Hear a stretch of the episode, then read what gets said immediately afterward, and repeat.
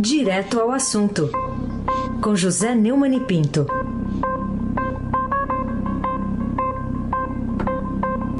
É 27 de janeiro e ainda dá para dizer feliz ano novo. Então, feliz ano novo, Neumani. Bom dia. Feliz ano novo, boa semana, boa segunda, boa volta. Abraço, meu amigo Raisen Abac, o craque. Fazia tempo, hein? É, é. tirei umas férias, umas né? Precisava, né, meu amigo? O, o, o, bronze, o bronze lá de Campina Grande, o Iraúna e onde mais? Não, não, o bronze hum. é de João Pessoa, ah, João praia Pessoa. de Cabo Branco. Então tá bom. Ah, na minha opinião, a praia mais bonita do mundo. Eu sou muito modesto quando eu trato das coisas minhas. Quando é. fala da Paraíba, você é modesto. É. Tá bom. que mais? Vai cumprimentar mais alguém ou posso já ir pro primeiro tema aqui? Bom dia, Raíssa Abac, o craque. Bom dia, Bárbara Guerra. Bom dia, Almirante Nelson e o seu pedalinho. Bom dia, Moacir Biasi. Bom dia, Clã Bonfim, Manuel Alice Isadora.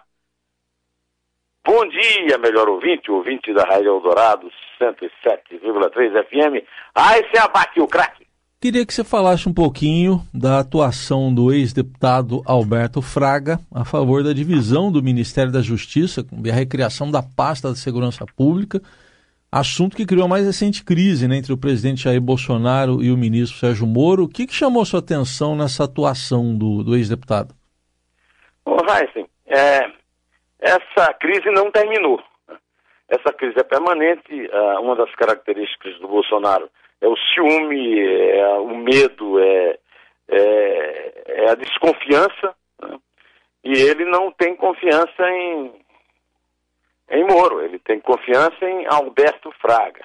Alberto Fraga é um coronel da Polícia Militar do Distrito Federal na reserva, foi candidato a governador do Distrito Federal pelo DEM em 2018 e teve 88.840 votos em Brasília.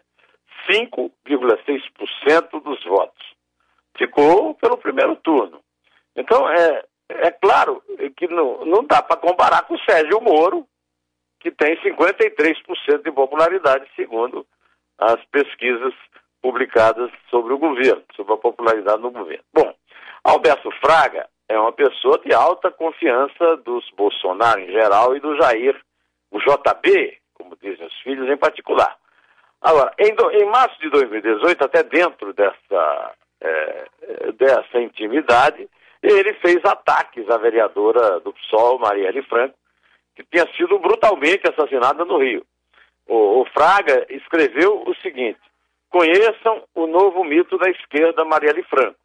Engravidou aos 16 anos, ex-esposa de Marcinho VP, usuária de maconha, defensora de facção rival e eleita pelo Comando Vermelho. E exonerou recentemente seis funcionários, mas quem a matou foi a PM. Bom, ele foi absolvido no processo que o PSOL abriu contra ele, no, no, no Conselho de Ética da Câmara, e, e, respondeu a esse conselho que recebeu o conteúdo de uma pessoa confiável, se é que ele sabe o significado da palavra confiável. Né? Confiável, uma pessoa que passou informação, fake news pura. Né? E foi absolvido por um coleguinha lá que relatou o caso. E achou que não fosse necessário fazer uma checagem de informação antes de publicar. E vivem acusando todo mundo de fake news. Ora só, né? E trata o episódio como uma página virada. Para mim é uma página virada. E o que aconteceu comigo sirva de exemplo para outras pessoas.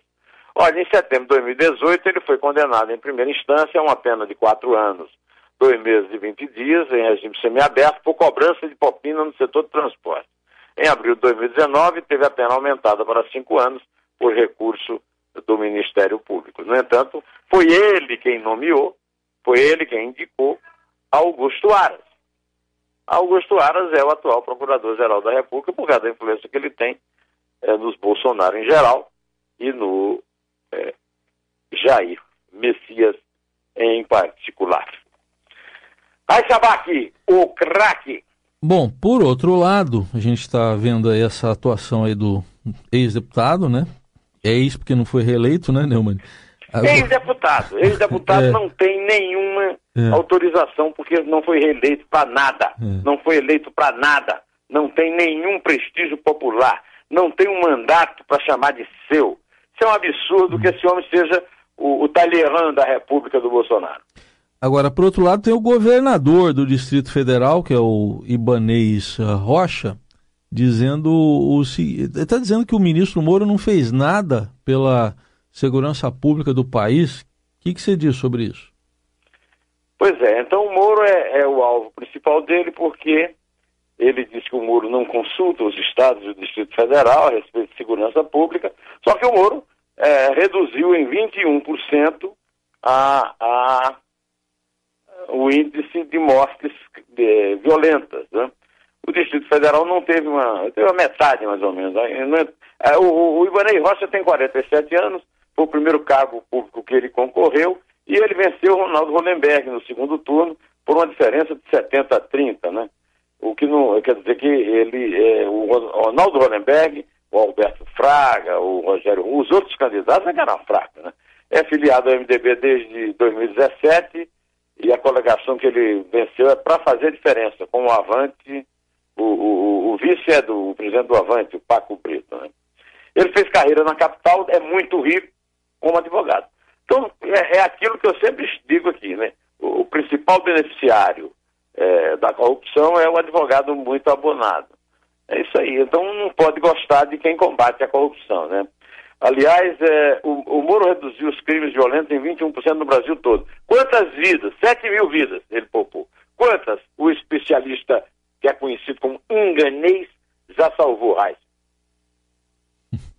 Bom, Neumann, outro assunto aqui para a gente tratar ainda, é, o deputado Eduardo Bolsonaro, ele, sem declinar o nome, né, diz que o ministro da Justiça é o favorito da extrema imprensa. Além de comentar isso aí, essa declaração, que raio que é a extrema imprensa, afinal?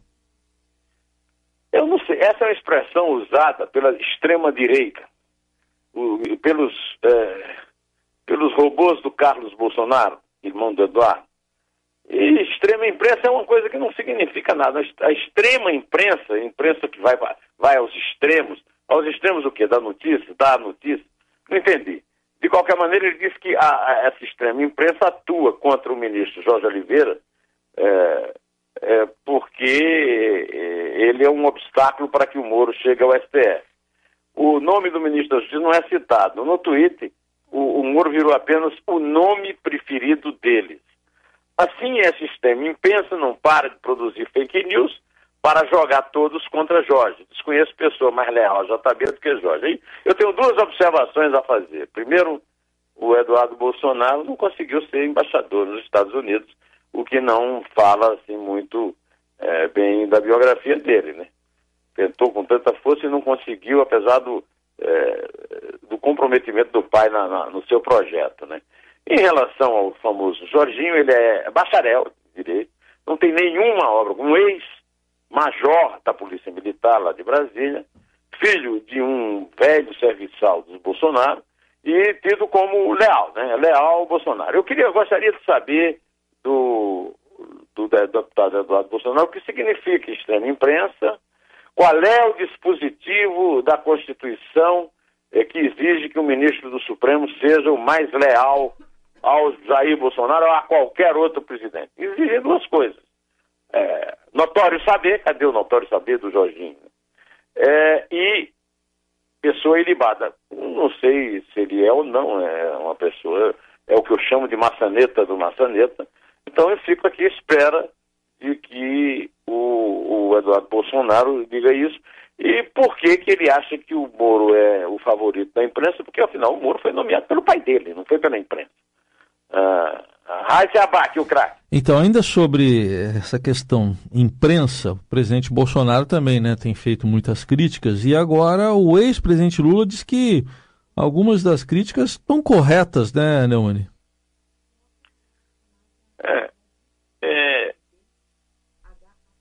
Nós não íamos falar da comunicação entre o Greenwald e os hackers? Como é que é? A gente não ia falar dos Greenwald e os hackers, não, né? É o Lula. É o Lula agora. Lula. Agora é o Lula. É. Que o, falou o, também que o, o Estado está ausente. Tem que entender, disse Lula, é que essas pessoas estão na periferia. É. Ele está falando dos, é, é, do projeto dele conquistar os, os é, evangélicos, né? E oferecem às pessoas pobres um centro espiritual. As pessoas estão ilhadas na periferia sem, sem receber a figura do Estado. E recebem quem? De um lado o traficante, de outro lado a igreja evangélica, a igreja católica. O mais impressionante do que o cinismo e a burrice deste imbecil, deste condenado, deste ladrão e lavador de dinheiro, é o, a aposta que ele faz na imbecilidade, na burrice dos outros. O PT passou, o PT e o PMDB, que são aliados, ficaram no governo oito anos. Depois de oito anos do governo do Fernando Henrique, que vive aí bajulando Lula. Então, é, é por causa do PT e do PSDB, que ocupou também o governo oito anos, e dos outros antecessores, claro, Colo, todo mundo, que o Estado não comparece nas periferias. Como é que esse idiota agora vem fazer uma declaração dessa? Além disso, ele que sempre dependeu da imprensa para crescer bate na imprensa porque é contra a liberdade de imprensa, como o Bolsonaro, ele disse que o Bolsonaro critica a imprensa de forma correta.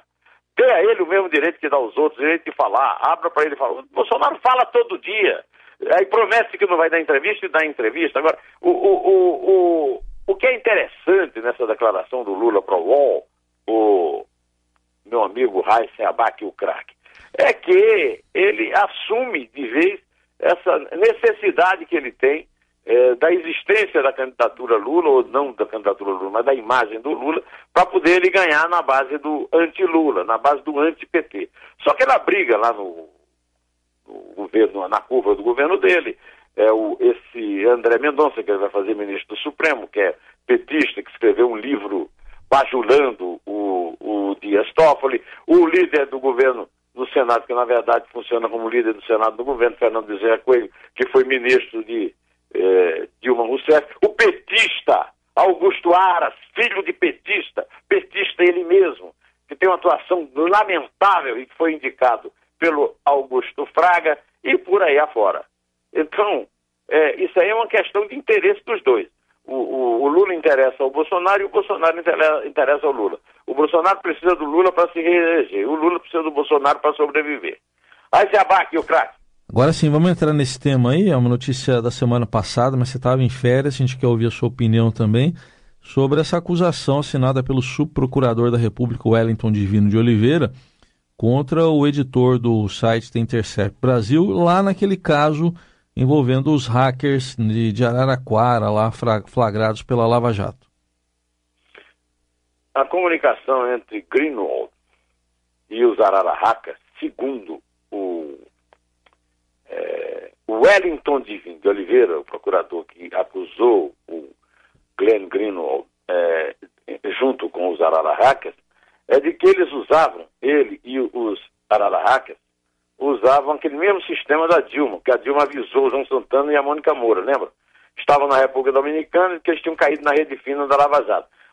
Em vez de passar as mensagens, eles deixam na, no rascunho, né? E tendo o, a senha, eles abrem o rascunho e leem as mensagens. Né? É o caso. É, então, eu só quero saber por que, que qual é o motivo que tem o senhor é, Gilmar Mendes de blindar esse rapaz. Ah, o procurador está certo. Vai se abater o craque. Neumann, queria também que você comentasse uma iniciativa do ministro do Tribunal de Contas da União, o Augusto Sherman, de exigir do presidente do BNDES, o Gustavo Montesano, explicações sobre um gastos de 48 milhões de reais do, do banco, banco público, no relatório, aquele relatório que o Estadão divulgou semana passada, que deu em nada, é, relatório feito de uma auditoria americana. Cleary and Gottlieb, né? Nome da, da auditoria. É, o Montesano já disse que quem fez essa despesa foi o seu antecessor, Paulo Rabelo de Castro, que disse que só fez 12 e que ele aumentou para 48. Ele precisa, ao voltar agora de Nova Delhi com o Bolsonaro, com quem está lá, ele explicar isso. Agora tem mais a explicar, né? Por que, que ele manteve esse escritório, que é o mesmo que representa a Petrobras e que levou a empresa petroleira estatal a pagar 2 bilhões e 950 milhões, 12 bilhões em reais, em três parcelas para os americanos que se disseram prejudicados pela Lava Jato. É um absurdo total, considerando que a Lava Jato até hoje só recuperou 4 bilhões. Atuou também na criação do escândalo da Superpele do Lula, que quebrou e deixou um rombo de 65 bilhões. A Oi, né? Quem esse escritório favorece? É muito dinheiro público no ralo, Raiz. Resta investigar no ralo de quem esses recursos públicos são depositados. Responsável pela auditoria que prometia abrir a caixa preta do BNDES, o escritório Cleary Gottlieb Steen, em Hamilton, LLP, teve um de seus sócios usado como testemunha de Lula na Lava Jato. Juan Iraldez foi ouvido pelo então juiz Sérgio Moro na ação penal sobre Lula, é, e inclusive o Moro determinou que a defesa do Lula custeasse a tradução do depoimento de Giraldez. Em 2010, o escritório foi contratado para dar consultoria à gestão de Luciano Coutinho no BNDES. Por que, que foi mantido? Aí se abaque o craque. Aliás, esse escritório aí, é, essa empresa que você citou, também tem sido contratada por várias outras estatais brasileiras, né, Neumann? Sim, senhor. É, no relatório de oito páginas, pelo qual recebeu mais de 48 milhões, o Clarion Gottlieb não achou nada de errado no BNDES. Muito oportuno esse relatório, né? É, o ministro do TCU, Augusto Sherman, deu prazo para que o BNDES explique essa conta. É, o gasto, na verdade, foi de 17 milhões e meio de dólares, que representa em reais mais de 70 milhões. Viu? O Ministério Público também entrou com a representação junto ao TCU. Trocando em minutos, o, o Ministério Público vai fiscalizar essa auditoria feita pela Muddy quer dizer, Lamacenta, na verdade. Pois é isso aí. É, o, o, o, essa empresa, vamos repetir, foi assessora jurídica da Petrobras no lançamento de ações em 2010, carimbando com um ok. E depois assessorou a Petrobras a pagar 12 bilhões de dólares para os americanos que compraram essas ações sem ser enganados. Como é que pode? Como é que pode um assessor jurídico carimbar como certo o lançamento e depois reconhecer que a empresa pague 12 milhões, bilhões, para não seguir na questão no tribunal? Essa empresa que não achou nada de errado no BNDES. Não, não tem caixa preta nenhuma. A justiça brasileira achou, tanto que Luciano Coutinho e, e Guido Mantega, o ex-presidente Irmini, são réus por formação de quadrilha, gestão fraudulenta e práticas contra o sistema financeiro, são acusados de fraude de 8 bi de reais em repasse do BNDES JBS e mais. Porque os empréstimos a Cuba, Angola, Venezuela, Moçambique, Odebrecht, sem garantias, de Angola agora está subjúdice lá em Angola, porque o Zé Eduardo dos Santos, pai da beneficiada Isabel Santos, a mulher mais rica da África, caiu, né? É, e isso aí não entraram no escopo da auditoria. O calote da Odebrecht no BNDES é de 14 bilhões e 600 milhões de reais.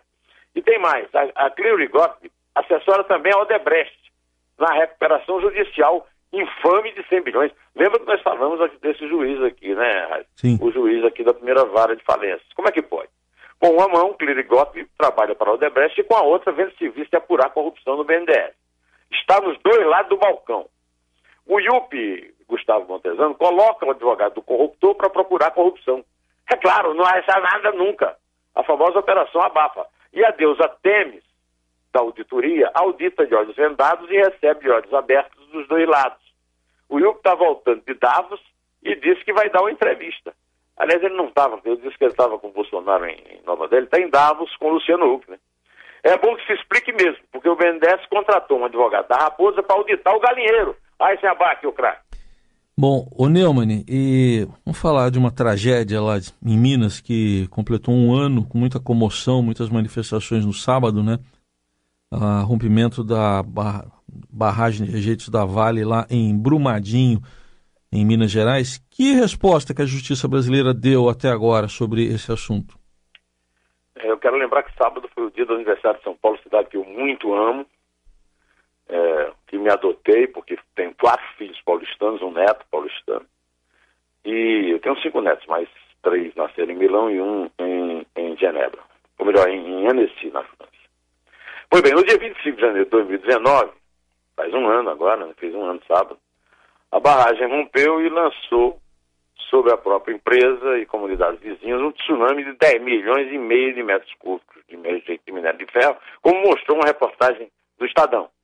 Um ano depois, a cidade ainda vive o trauma do desastre. Todo mundo conhece alguma das 270 pessoas que morreram, segundo a matéria. E ainda há 11 vítimas desaparecidas sob a lama não foram identificadas no IML. No entanto, ninguém foi preso foram indiciados, cometeram crime, estão todos soltos. É o Brasil, o país da impunidade. Título do livro do meu amigo, do grande jornalista Sebastião Barbosa, sobrinho é, da, da líder camponesa lá de Sapé, Margarida Maria Alves, e que nos deixou, estava morando em Santiago do Chile já há 10 anos, e nos deixou no começo do, deste ano. Eu queria deixar aqui, neste fim de comentário, uma lágrima derramada pela ausência do meu querido amigo Barbosinha, autor de Brasil, País da Impunidade, um título que se mostra cada vez mais atual com o aniversário dessa infâmia, que foi o crime da Vale nunca punido. Raizabac, hoje é você que começa a contar, né, meu? Vamos lá, vamos lá então. De volta às nossas contagens, hein? É três. É dois. É um. Em e boa semana para você e para todos os nossos ouvintes.